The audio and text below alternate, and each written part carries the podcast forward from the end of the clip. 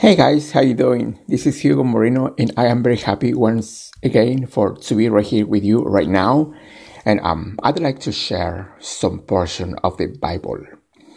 Uh, the Bible says in Psalms chapter 23 and verse 5. Psalm chapter 23 and verse 5, it says, My cup runs over.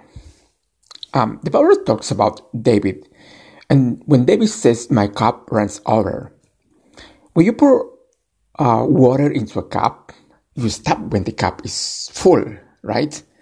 Because you're limited by the cup size. But God says, when I pour out a blessing, I'm not limited by your capacity to receive. So our dreams and our cups of faith may be small. If God only blesses us according to how much we believe or um, we will be limit. If it was just up to us, we will never experience God's promises. Now, to him who is able to do exceedingly abundantly above all that we ask or think.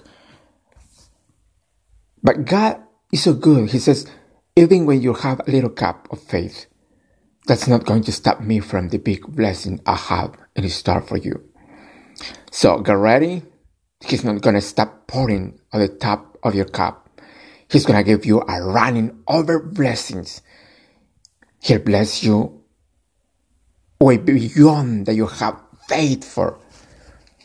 And believe for that day is not just coming, but this day is today. Today is your day. God wants to bless you right now. He wants to bless you today.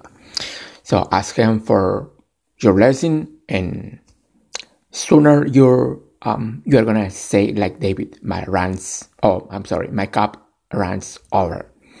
Okay? Um, thank you very much for your time and I'll see you guys next time. Bye bye.